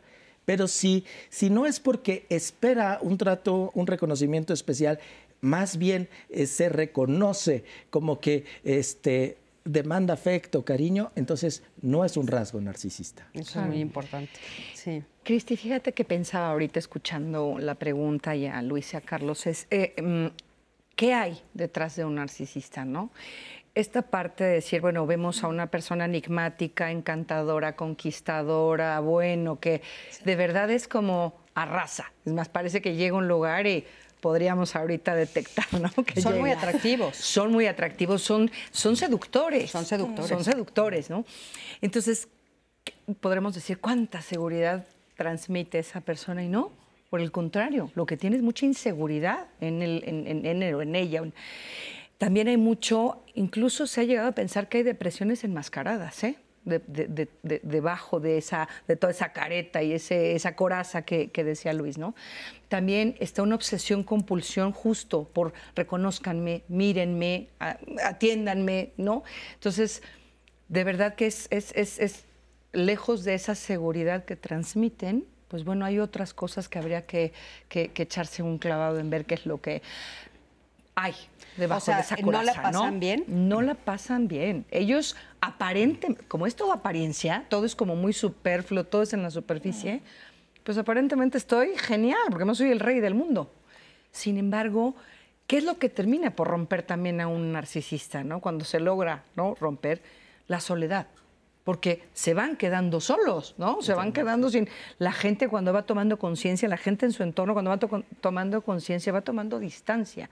Entonces, la soledad, el que la gente deje de reconocerlos, el que la gente les ponga límites, y entonces ahí es donde empiezan ellos a quebrarse, ¿no? A darse cuenta, de decir, oye, algo quizá estoy haciendo que no está del todo eh, bien, que estoy este, alejando gente, pero finalmente terminan por regresar a su, a su papel, ¿no? Es muy difícil. Yo, yo la verdad es que digo, cuando, para hacer, por ejemplo, un tratamiento, que una persona, preguntamos hace rato si las personas con trastorno de la personalidad narcisista llegan a sesión, ¿no? No, porque los demás son los que están mal. Sin embargo, lo, como lo óptimo es, obviamente las personas alrededor son, ¿no? Las, las afectadas son, pidan ayuda. Pero si un narcisista llegara a terapia es, primero, que todo tendría que tomar conciencia de que hay una problemática, de que su conducta, de que su actitud, de que todo su entorno está desregulado, ¿no?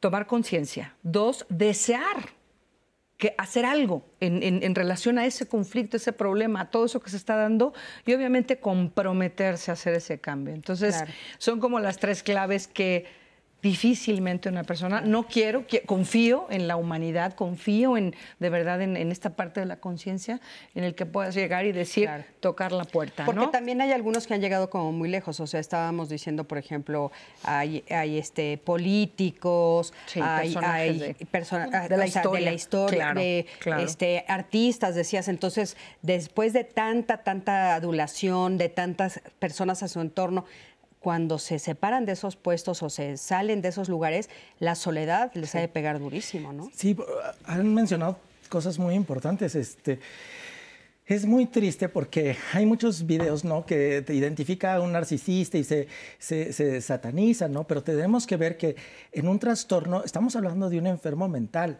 y yo les invito a verlos con compasión y con misericordia, porque son personas que realmente le están pasando muy mal, que su propia personalidad alejan al hijo, alejan a la familia.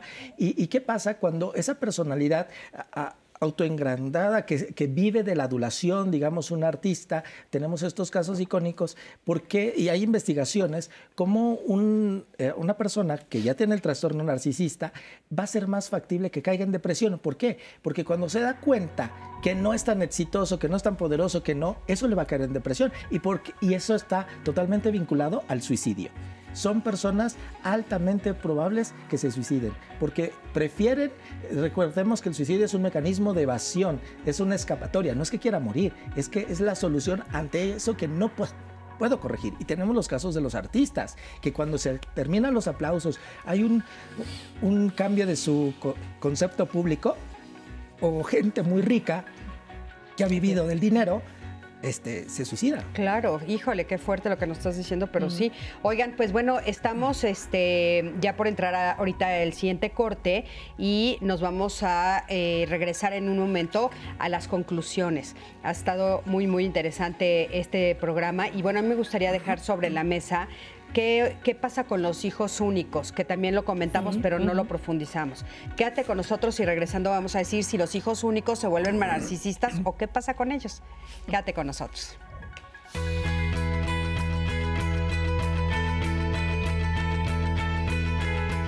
El regalo más preciado que podemos dar a otros es nuestra presencia. Cuando nuestra atención plena abraza a los que amamos, florecen como flores. Thich Nhat Hanh, escritor y activista por la paz vietnamita.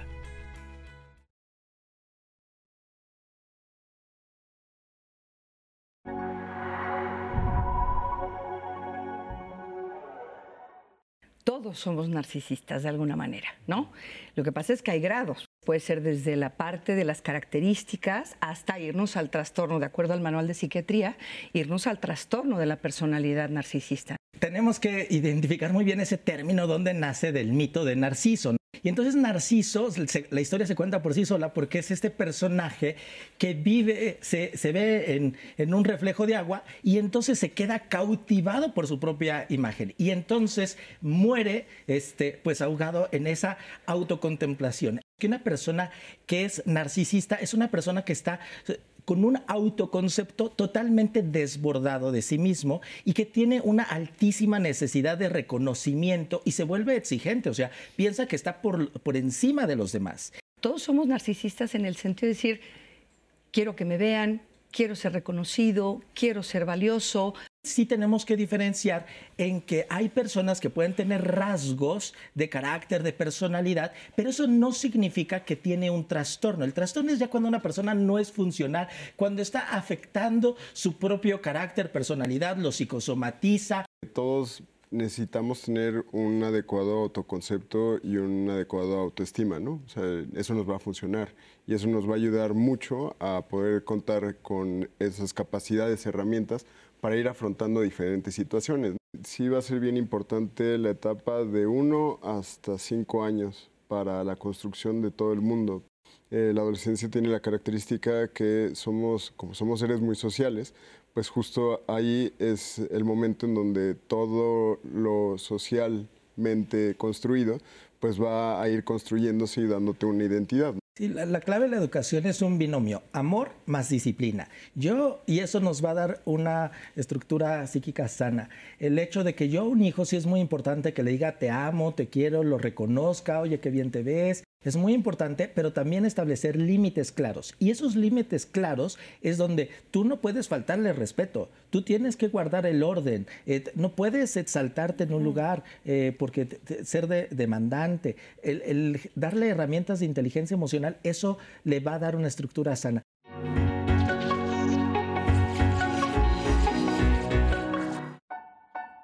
Existen dos tipos de personas narcisistas. Las personas grandilocuentes que podemos reconocer, digamos, imagínense un mal político que todo el tiempo habla de sí mismo, necesita toda la atención y necesita que le echen todo el tiempo porras y le reconozcan y no acepta de ninguna manera que le nombren sus errores. Hay otro tipo de personalidades narcisistas que son las vulnerables. Es decir, no me puedes decir lo que está mal de mí porque me desmorono, te chantajeo, me enfermo y me tienes que cuidar. Ahora, ¿qué hacemos cuando estamos conviviendo ya en un vínculo? Si logramos ver que nos sentimos mal, si logramos reconocer este malestar o que solamente le servimos o que estamos eh, atorados y no se nos reconocen nuestras emociones, nuestras percepciones o nuestras necesidades, lo primero es hablar. Hablar con un profesional o con la red de apoyo.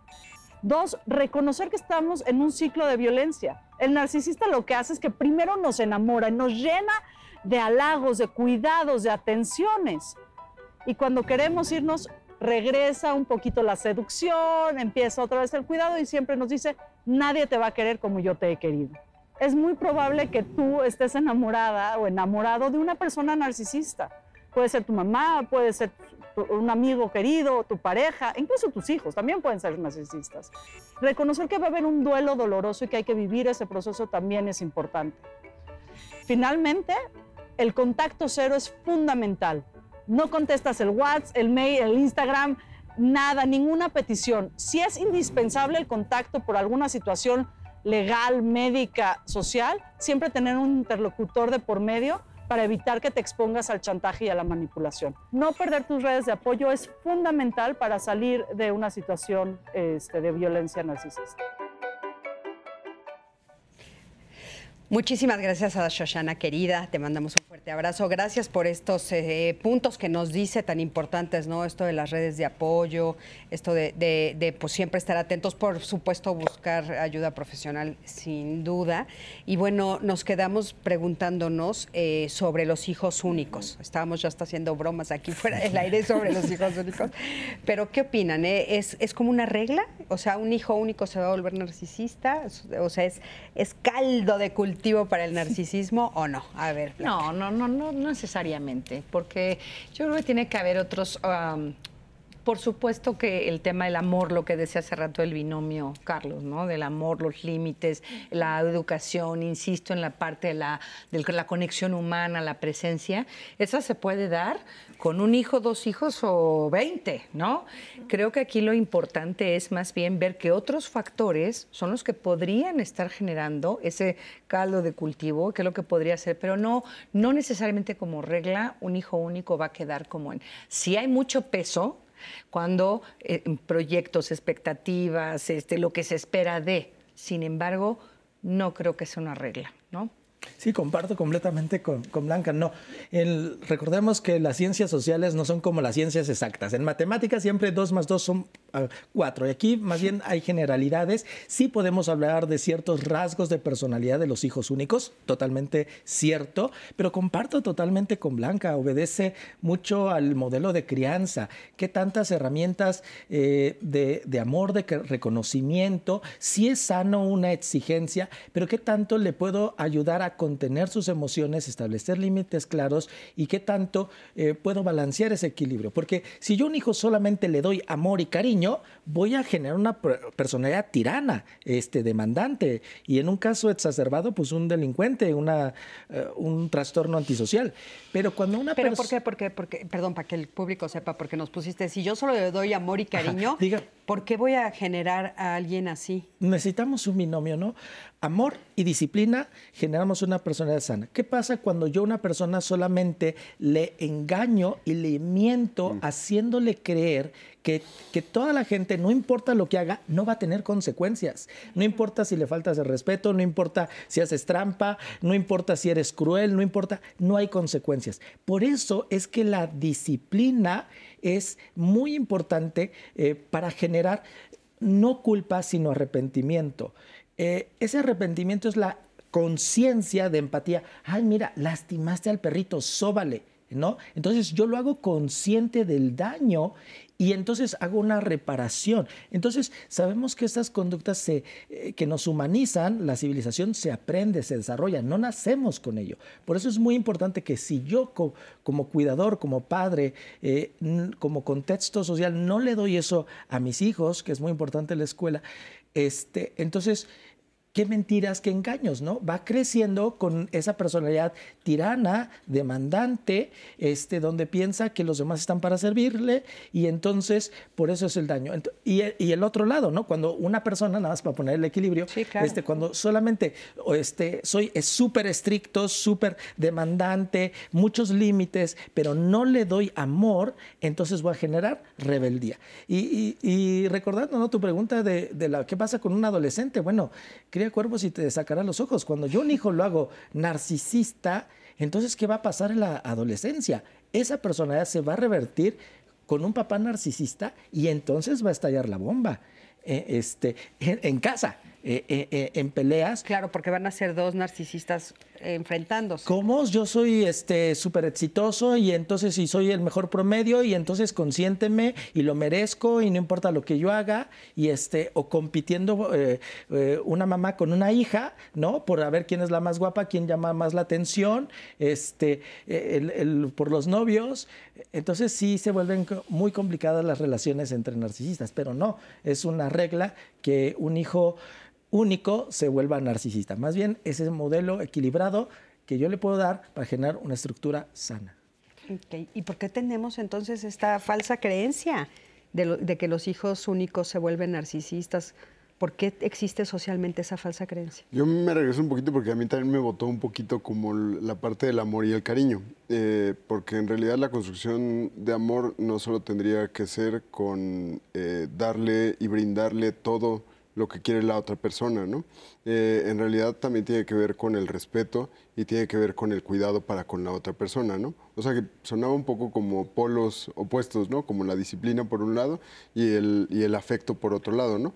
Eh, pero, pero ya después en esa construcción, no sé si totalmente de acuerdo en que esas dos dimensiones, parte de los estilos de crianza van a ser bien importantes que exista esta construcción de los afectos, que se le permita a la otra persona el que pueda vivir también eh, tristeza, ansiedad, enojo, también que la otra persona pueda brindarle y regularle y apoyarle y estar muy sensible, muy receptivo de lo que está solicitando esa persona en ese momento, ¿no? Entonces, no necesariamente, o sea, puede haber de todo, ¿no? O sea, puede haber una persona que sea el, primero, el segundo, el tercero. Quizás sí existen ciertos roles definidos, ¿no? O sea, sí eh, el, más grande a lo mejor va a ser el más cuidador, ¿no?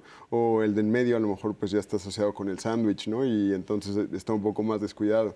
Y el otro, o sea, diferentes roles que pueden ir existiendo, pero no necesariamente va a pasar que va a desarrollar tal característica, ¿no? También hablaba Carlos y muy acertadamente como de estos rasgos o estas características y estos patrones que de nuevo no cumple con eh, todos los criterios porque muy importante, o sea, para que haya un trastorno de personalidad tendríamos que pensar primero en un trastorno que te genere una disfunción o que te genere, perdón, un desagrado, que lo vivas muy intenso o dos, que socialmente no puedas convivir, que eh, no puedas desarrollarte acertadamente, entonces ahí una persona sí ya va a generar un trastorno, ¿no? Entonces, en ese sentido, puede que yo tenga una característica y que solo ese sea uno de las tantas cosas, características y tantas eh, situaciones que me ocurren, pero no necesariamente eso me define pero significativamente ahí la tengo, ¿no? Entonces sí tendría que tener todos los criterios y que yo no pudiera participar social, eh, estar conviviendo con las demás personas, eh, ser amoroso, eh, estar viviendo mucha envidia o esta admiración y que ese patrón si fuera constante en todo momento, entonces pues sí sería un trastorno de personalidad. Pero no está definido, ¿no? O sea, no, no necesariamente. Ok, Ana, querida. Ok, Dana es muy duro darte cuenta de que no siempre vas a tener el reconocimiento de los demás y eso es profundamente doloroso. Grecia, ¿los, narcisistas en algún punto también sienten envidia o simplemente esa sensación no la tienen? Aquí a todo el mundo les dijo que sí, entonces supongo que, la respuesta es, en efecto, sienten envidia. Sí. Eh, Gil, no caer en el juego del narcisista puede tener un efecto negativo sobre estas personas. Tengo una amiga que es narcisista y he decidido no hacerle caso. ¿Esto le puede afectar a ella? Pues lo que decíamos hace rato, o sea, a lo mejor le afecta por esto, porque me estás poniendo límites, o sea, no me estás viendo, no me estás adulando, no me estás admirando. ¿Quién te crees? No, me vas a caer nada bien. No me vas a caer nada bien, les puede afectar en ese sentido, pero realmente que tomen conciencia, lo que decíamos hace rato de la culpa reparatora. Por supuesto que no, no, no, no.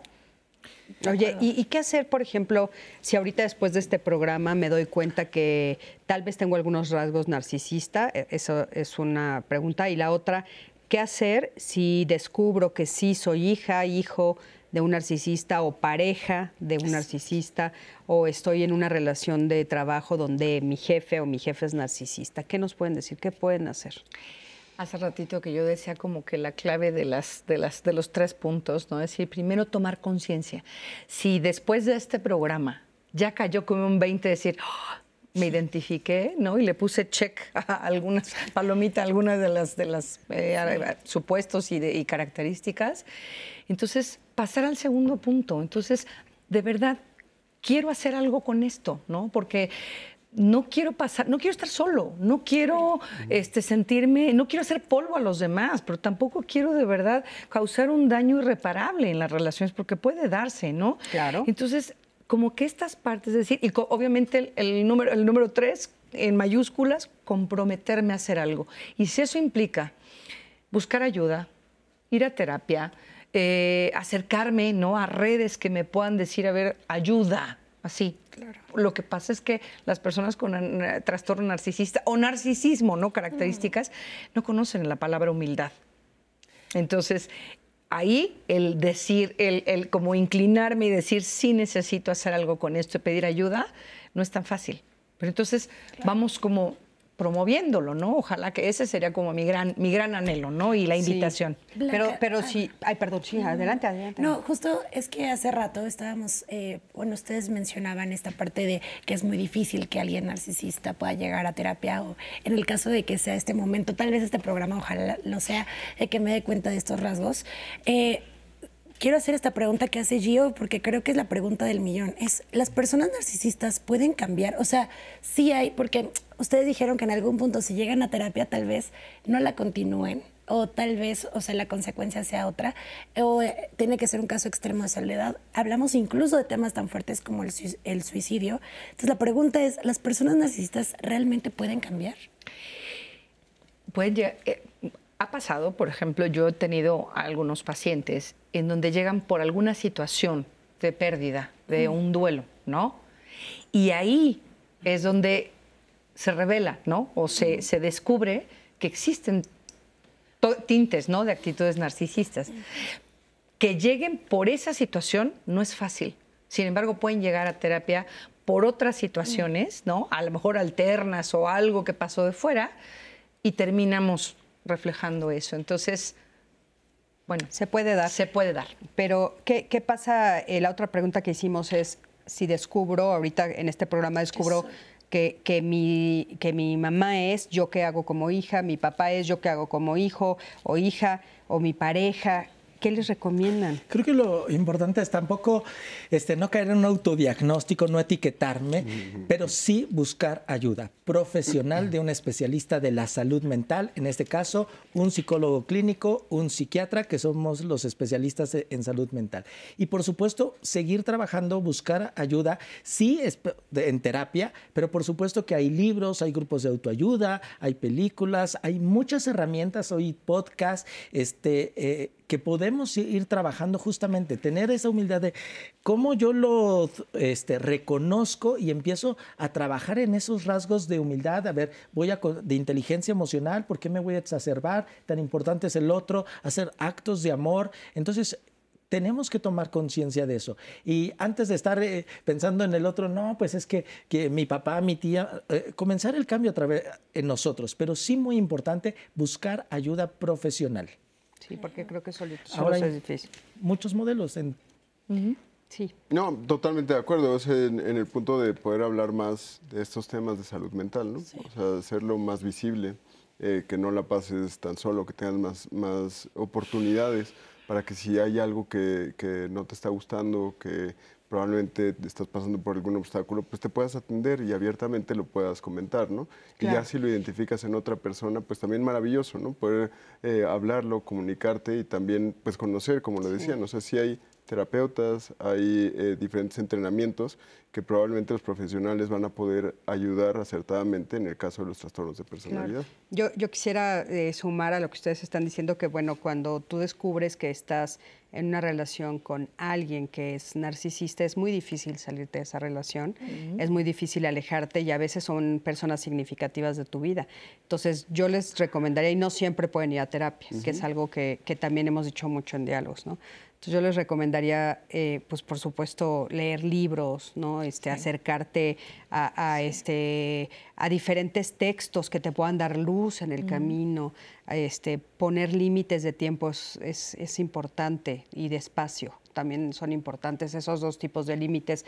Decir, bueno, si a los cinco minutos me empiezas a lastimar, me voy a alejar. No tener, mm, a veces mm, decírselo al narcisista no sirve de nada porque no se va a dar cuenta y no quiere darse cuenta. Pero si yo me estoy dando cuenta, yo puedo hacer algo. Yo creo que eso es bien importante decirlo. Quiero tener otra pregunta que nos hace Fernando García. Eh, esta personalidad solo surge en la infancia, como ustedes han mencionado, es importante que, o es imposible que algo en la adultez detone esta personalidad, ese trastorno. ¿Eso se puede? ¿O solamente es desde la infancia? Eh, pienso que te vas construyendo, vas construyendo tu identidad a lo largo de tu vida, ¿no? Y, o sea, como definición, a partir de los 18 años ya pudieras tener el diagnóstico mm. de cualquier trastorno de personalidad. Entonces, en realidad, te, pueden detectar. Puede, ser que cumpla ciertas características, puede ser que sí no, no seas tan hábil socialmente, puede ser que a lo mejor pasas eh, los límites y transgredes, y entonces eso tendría que, que, tratarse, ¿no? Pero no necesariamente vas a tener un trastorno de personalidad, tendrías que cumplir los 18 años y cumplir con las características para tener ese trastorno de personalidad. O dicho de otra forma, si tú has llegado a los 30, a los 40 años y no has desarrollado el trastorno narcisista, es altamente probable que no lo vas a, no es que algo te lo detone. En esta situación no. Vamos a tener que tener varias eh, herramientas, pero siempre vamos a ver que sí, no he tenido un solo caso de narcisismo, que no haya tenido su origen desde la infancia temprana, que haya tenido una persona cercana de referencia con una personalidad autoengrandada. No he visto alguien que ya en la adolescencia tuviera este, prepotencia, altivez, soberbia y que ya para la juventud temprana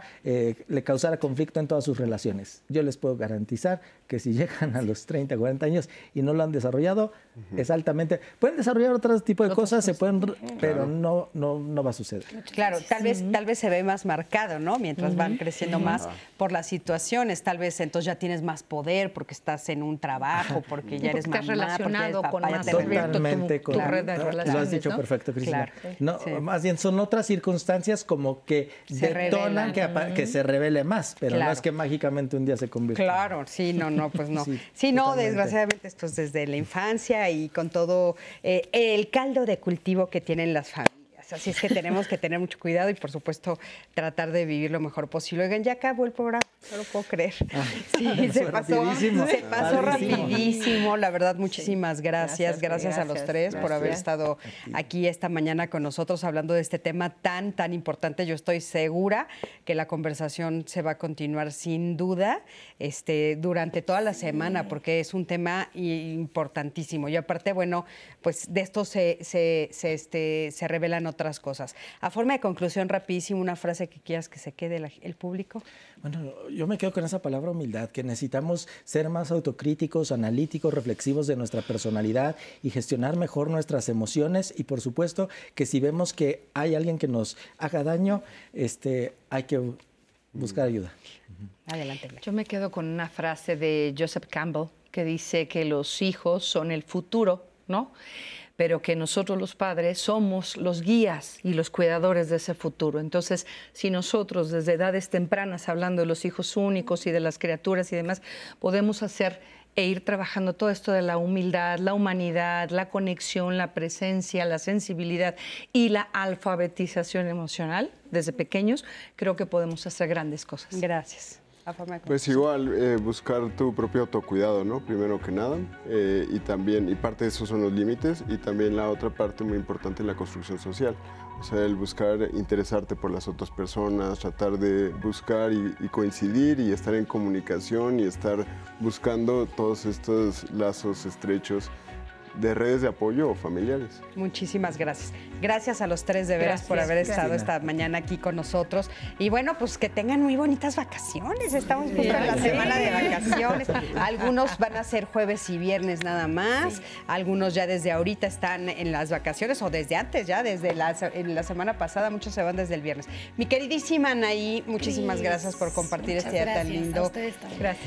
Muchísimas gracias, a ti, que siempre estás del otro lado de la pantalla. Yo soy Cristina Jauregui. Nos vemos la próxima semana aquí en otro tema que por supuesto estaremos preparando con mucho amor y mucho cariño para ti.